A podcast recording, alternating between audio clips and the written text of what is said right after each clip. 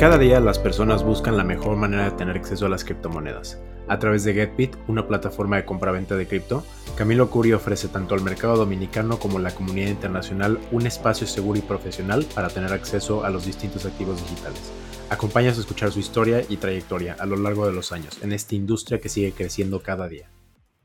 Todas las ideas expresadas por los hosts de este podcast y la de sus invitados son únicamente sus propias opiniones y no deben ser tratadas como una inducción a la compra o venta ni como una recomendación a alguna estrategia financiera. Este podcast es solamente para fines informativos y educativos. ¿Qué tal Camilo? Bienvenido, ¿cómo estás? Muy bien, gracias. ¿Y tú? Yo estoy excelentemente bien. Bueno Camilo, pues bueno, me gustaría que empezáramos el día de hoy, primero porque nos contaras un poco sobre ti, ya sé que tu historia, qué hacías antes de las cripto y cómo fue que empieza tu interés en este mercado. Ok, bueno, acerca de mí, soy ingeniero civil de profesión. Antes de las cripto me dedicaba en profesión también a lo que es eh, publicidad web con Google AdSense y Facebook Ads. Luego de eso comencé también a, tener interés acerca del trading con Forex y fui aprendiendo esa, metodología, o sea, esa profesión. Entonces, eh, ¿cómo empezó mi interés en, en cripto? Un día tuve que realizar un pago eh, a una persona que me brindaba tráfico web a través de una fanpage de Facebook y la persona me solicitaba el pago con Bitcoin y yo, ¿qué es Bitcoin? pero nada, en fin, en ese entonces el local Bitcoin, eh, buscando cómo comprar Bitcoin, encontré el local Bitcoin, entré y compré lo que tenía que pagar y simplemente me pasó por delante Bitcoin. Yo, ok, no, sé qué es esto, yo lo que quiero es pagar. Claro. Y cuando, eso, eh, Bitcoin estaba alrededor de 250 dólares. Wow. Incluso le compré a una persona, creo que era en Filipinas, envié el dinero a través de MoneyGram, nada, recibí mi Bitcoin, pagué, listo, hasta ahí llegué. Pero luego, eso, perdón, Camilo? Eso fue en el 2016, 2015, perdón, 2015 mediados. Entonces, wow. al final de, bueno, esa transacción incluso la tengo registrada en mi cuenta local Bitcoin, porque fue por ahí que la hice. Y ahí yo lo veo y digo, wow, Dios mío. Me pasó esto por los ojos a 200 dólares y ni caso le hice. Solo quería resolver mi problema. Bueno, pero entonces meses después, no recuerdo exactamente qué tiempo, eh, uno de esos brokers de Forex y eso, yo tenía una pequeña cantidad de Bitcoin y quería cambiarla a dinero. Y ahí, bueno, me recuerdo de local Bitcoin nuevamente. Cuando entro, o sea, aquí ni siquiera había nadie en la República Dominicana con un anuncio publicado de en local Bitcoin, ni compra ni venta, nada. Y ahí dije yo, bueno, déjame comenzar y poner un anuncio de que estoy vendiendo. Y a raíz de eso, a paso, cuando eso, bueno, no se realizaban casi transacciones, quizá una a la semana, mil pesos, 500 pesos y así. Y ahí comencé entonces con la compra y la venta. Paulatinamente también vendía a personas fuera a través de Western Union, MoneyGram y tanto le compraba como, como le vendía. Y entonces ahí yo traté de entender más qué es Bitcoin, y me fui por el white paper de Bitcoin y lo leí. Y ahí ya dije, wow. Wow. Me abrió todo. O sea, exactamente. Dije, esto realmente tiene un futuro a largo plazo inexplicable. O sea, lo entendí lo, cuando lo leí, dije, ya. Y entonces a partir de ahí comencé con el pequeño negocio, porque como te dije, eran pocas transacciones, no era muy fuerte. Pero ya mi interés, comencé a leer, estudiar. Como sabía un poco de trading, comencé o sea, a estudiar más y nada, ya a raíz de ahí fue que comenzó todo. Ese fue el inicio, la primera vez que decidí yo cambiar esos pequeños Bitcoin que tenía, el local Bitcoin. Ya luego de ahí una clientela realmente bien grande y mucha gente me conoce en esto y nada. Y así comenzó mi interés. Wow, qué interesante historia. O sea, desde el 2015 estás involucrado entonces en el espacio. Sí, o sea, pero 2015 no a profundidad. no exactamente. me pasé por ahí, pero no estaba dentro del mercado. Ya sí, eh, 2016 Exactamente. Fue donde comencé a comprar, o sea, comencé a acumular, por así decir. Luego de que leí el white paper, eh, ok, me dedicaba a la compra y la venta, pero ya eh, comencé a tener ahorros en Bitcoin, viéndolo ya a largo plazo. Ok, qué interesante. O sea, realmente tú al principio estabas, como mencionas, ¿no? Que estabas con esta experiencia de Forex. ¿Realmente habías generado esa como conexión entre monedas fiduciarias y lo que son las criptomonedas o realmente no tenías absolutamente idea en ese momento?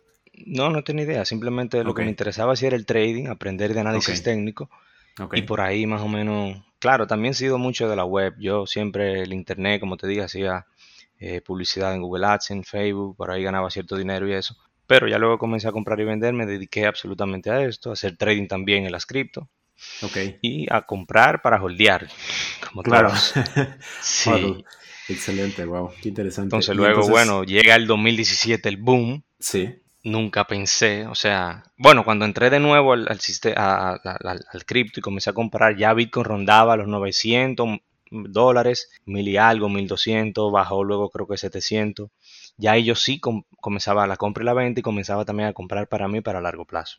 Okay. Mis primeras compras fueron más o menos en ese rango. Cuando lo conocí los 200, como te digo, compré para pagar. No me quedé con nada. Pero eh, comenzó el boom. Nunca pensé. Los 20 mil dólares imposible, era inimaginable para mí. Lo máximo que llegué a pensar fueron algunos 5 mil dólares. Pero ya ustedes saben esa historia de 2017, cómo Bitcoin llegó a esos niveles. Claro, sí, no vendí todo porque, claro, yo, wow, Dios mío, tú subes todos los días mil dólares. Claro. Eh, vendí parte, me quedé con otras cosas, invertí también en otras monedas, Ethereum y así. Ah, ok, qué interesante, qué interesante. Y, y, por ejemplo, después de esto, ¿por qué es que decides establecer GetBit LLC después de Local Bitcoin? Ok, Local Bitcoin eh, fueron mis inicios realmente.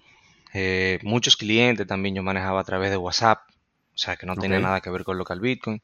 El local Bitcoin sí tenía mi reputación, cualquier persona que llegaba donde mí simplemente le enseñaba eh, ese currículum, por así decirle, ya confiaba, ¿entiendes? Porque tenía muchas transacciones y buena, buen rating de las personas. Eh, pero entonces GetBit nace de la necesidad de brindarle a los clientes ya un nivel especial de atención, o sea, que se sientan parte de, algo, porque o sea, local Bitcoin ya es un intermediario, por así decirlo. Muchas personas también fueron estafadas utilizando local Bitcoin. El comercio P2P trae sus riesgos, ¿entiendes?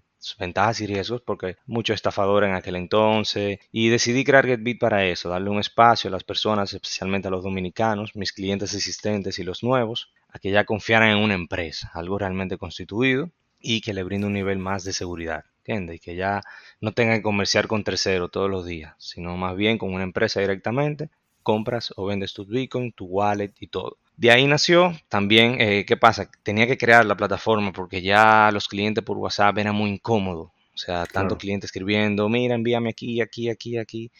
Me volvía loco. Claro, la logística no era complicado. Exactamente, pensé exactamente en la plataforma donde ya el cliente directamente maneja eh, sus operaciones, se envía los bitcoins donde desea y automatiza mucho más los procesos y nos permite escalar. Claro, descentralización de... procesos, ¿no? Mm, exactamente, no depende todo de mí. Claro, depende mucho de mí hoy en día, tengo ayuda, claramente está, pero no es lo mismo. Antes en WhatsApp era todo WhatsApp y me volvía loco. Porque a medida que luego del 2017 el crecimiento de las personas, todo el mundo entrando, la cantidad de clientes aumentaron y así, exacto, exactamente.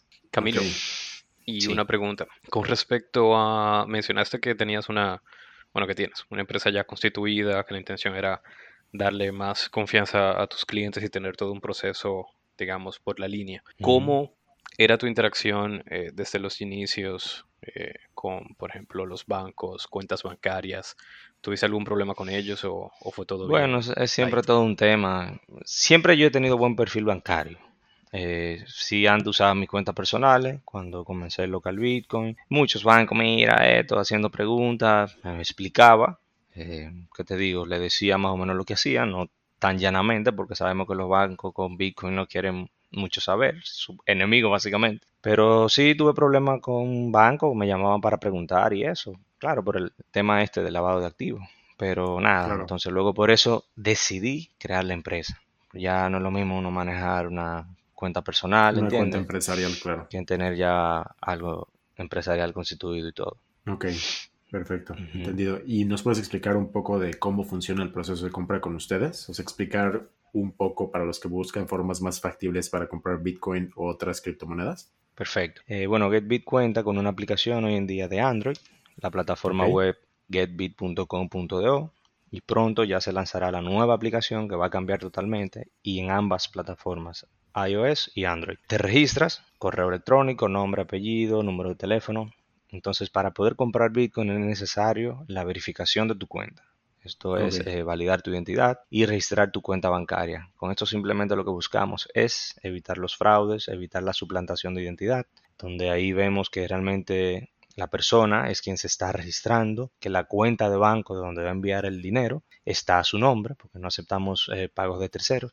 Y nada, luego de que ya la cuenta está verificada, que la persona sube en sus documentos, ya puede comprar en la plataforma ahí tiene la cantidad que quiera comprar en Bitcoin, pesos, dólares. Eh, luego de que abre la orden, la persona entonces transfiere el dinero de su cuenta bancaria a la cuenta bancaria de GetBit. Eh, sube el comprobante de pago a la plataforma y ya, esa, orden se le aprueba y él pasa a tener los balances de Bitcoin. Luego, mediante la billetera, envía los Bitcoin a cualquier wallet que la persona quiera. En el caso contrario, si la persona quiere cambiar los Bitcoins a pesos, primero deposita los bitcoins en la wallet que tiene asignada en GetBit y luego que los bitcoins esté ahí, pues abre la orden de venta en el caso del usuario y coloca el número de cuenta donde la persona quiere recibir el dinero y al cabo de unos minutos se le procesa la transacción y se le adjunta el comprobante de pago. Tan sencillo como es, muy fácil de utilizar. Ok, perfecto. Perfecto. Y dices que originalmente hasta el momento mucha de tu clientela se encuentra en la República Dominicana, pero imagino que también conforme fue creciendo la empresa, empezaste a recibir tráfico de otros lugares. Eh, bueno, sí, personas que sí son de otra nacionalidad, pero que sí tienen una cuenta aquí en República Dominicana. Porque ahora mismo solamente estamos manejando cuentas en República Dominicana. Ok, ok, perfecto, perfecto. Me parece muy bien porque la verdad es un mercado que requiere atención. Yo creo que es uno de, las, de los enfoques principales que tenemos en el podcast, ¿no? Como darle herramientas a las personas tanto dentro de como fuera de República Dominicana para poder acceder ¿no? a la compra y venta de criptomonedas. Y dime una cosa, Camilo, después de Bitcoin, ¿cuáles son las criptomonedas que te llamaron la atención? Mencionaste hace un poco Ethereum, ¿no? No sé si en ese momento estabas viendo otros proyectos aparte de Ethereum, estabas entrado Litecoin, algo así, y también sí, dentro de GetBit venden otras criptomonedas. Sí, no, dentro de GetBit, la plataforma como tal, solamente está Bitcoin. Claro, si vamos a añadir Ethereum cuando se lance la nueva aplicación. Ok. Eh, pero si cualquier cliente que quiere comprar otra moneda vía WhatsApp, o sea, enviándome la wallet directamente y él envía la transferencia, pues le, vendemos eh, cualquier otra cripto no nos limitamos solo a Bitcoin. Claro, la plataforma ahora solo maneja Bitcoin, pero en un futuro manejará eh, más monedas. En segundo lugar estará Ethereum y así vamos agregando.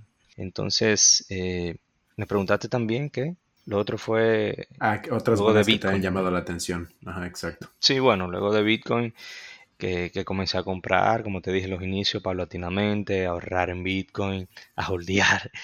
Eh, luego me topo con Ethereum y leo ahí el white paper de Ethereum y digo, wow, otra vez me, vuelve a volver la cabeza loco. Y ahí sí comencé con Ethereum. Eh, realmente compré Ethereum a niveles de 30, 40, 60 dólares. Y sí, realmente fue mi segunda oportunidad. Fue con Ethereum realmente. También otras monedas, cuando en ese entonces Neo, no sé, era antes Ancher, y se cambió de nombre a Neo. La conocí desde Ancher, cuando antes de comenzar eh, Litecoin también. Link desde sus inicios. Eh, participé también en ciertas ICOs que fueron buenas a nivel de precio. Eh, Nexo, por ejemplo, participé en la ICO de Nexo. No sé si la conocen esa. Oh, wow, sí. Sí, sí, sí. sí. Y también otras ICO, como sabemos, llegaron a valer mucho, hoy no valen nada. Pero en ese mundo del 2017 sí yo, o sea, todo era buscar información, qué ICO iba a salir buena, etcétera, etcétera. Claro, arriesgaba cierto dinero en una que otra y así, pero eh, al final nada, uno pierde y gana en todo. Claro, por supuesto. No, y en ese momento me imagino que la información que había en el espacio no era tan amplia como la hay ahora, ¿no? Y aún así siento que tenemos que mejorar esa función de proporcionarle más información a las personas, pero en ese momento me imagino que era mucho más escasa la propuesta de información para poder enterarte de, todo, ¿no? Yo que hasta, no sé, leer white papers, lo que sea, muchas personas estaban haciendo transacciones sin leer ni siquiera los white papers de ninguna moneda. No, y también muchos white papers hermosos, pero al final eran básicamente scam.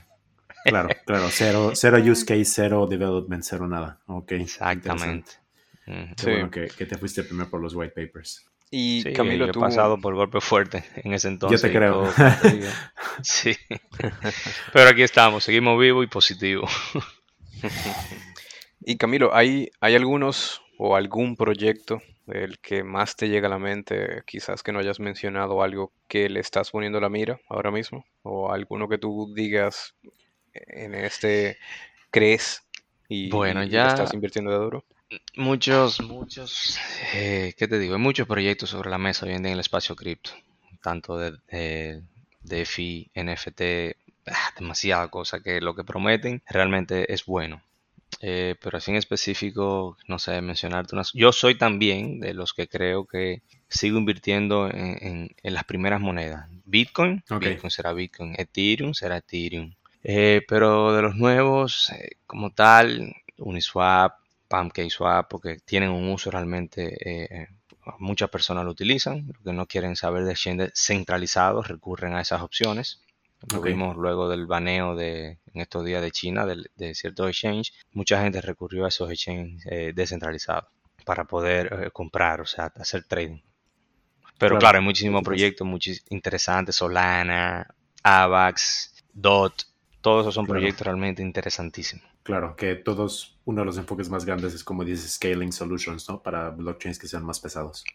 Sí, exactamente. Y la, realizar las DeFi dentro de, cada blockchain, todos esos tipos de cosas. Con la blockchain, la blockchain como tal, o sea, no Bitcoin ni mirando el precio de ninguna moneda, sino la tecnología blockchain, veámoslo como el Internet, es capaz de hacer muchísimas cosas que pienso yo eh, solucionaría muchos de los problemas que tenemos hoy en día. Lo solucionaría, lo, lo solucionaría tener muchas cosas en la blockchain. Claro, por supuesto, que es una cosa que también hemos hablado, ¿no? En el, en el programa, que no solamente ver los proyectos porque mira qué porcentaje subió o que está en all time high, enfocarnos también en la adopción de la tecnología, porque realmente es la tecnología la que va a abrir Exacto. muchísimos puentes para que muchos procesos modernos tengan una transformación, que es lo que estamos buscando todos con todos los proyectos que estamos eh, apoyando, realmente. Sí, ¿no? Y- Y, y- y- y cosas que son, o sea, eh, convencional actualmente, por ejemplo, registros, dígase acta de nacimiento, registro de títulos de propiedad, automovilístico, almacenamiento de datos, todas esas cosas son capaces de almacenarla de forma segura en una blockchain, que nadie pueda ni hackearla, ni falsificar, que se da mucho, se falsifican cédulas, acta de nacimiento, título de propiedad. Imagínate un título eh, guardado en la blockchain y la persona con su, con su, vamos a decirle así, su hash, o sea, o sea, su token, como el NFT, que es irreemplazable y nadie lo puede hackear, ni puede copiarlo, ni puede falsificarlo, ni puede nada. Solucionaría mucho los problemas que hoy en día tenemos como sociedad. Exacto, don't trust, verify, ¿no? Ujú. Súper. Y Camilo, ¿tú ves algún potencial para este mercado en la República Dominicana? O sea, por ejemplo, ahora con el ejemplo que estamos viendo del Salvador y otras economías, ¿ves el país en un futuro de 5 a 10 años tomando medidas drásticas en favor a la adopción de las cripto? Bueno, siempre he dicho de que, que un gobierno emita o no algún tipo de medida a favor o en contra de cripto, eh, no eh, aumenta o elimina el potencial en sí que tienen las criptos. Eh, lo hemos visto un millón de veces, China por un lado, baneando esto, lo otro, no importa. O sea, pienso que las medidas que tomen los gobiernos lo que van a hacer es a acelerar o a, re- o sea, a ralentizar un- lo que es la adopción. Pero la adopción viene de una forma u otra. ¿entiendes? Eh, pienso que la República Dominicana en algún momento eh, los legisladores harán algo, pero no creo que sea por interés propio, más bien por presiones internacionales que se lo exijan. ¿entiendes?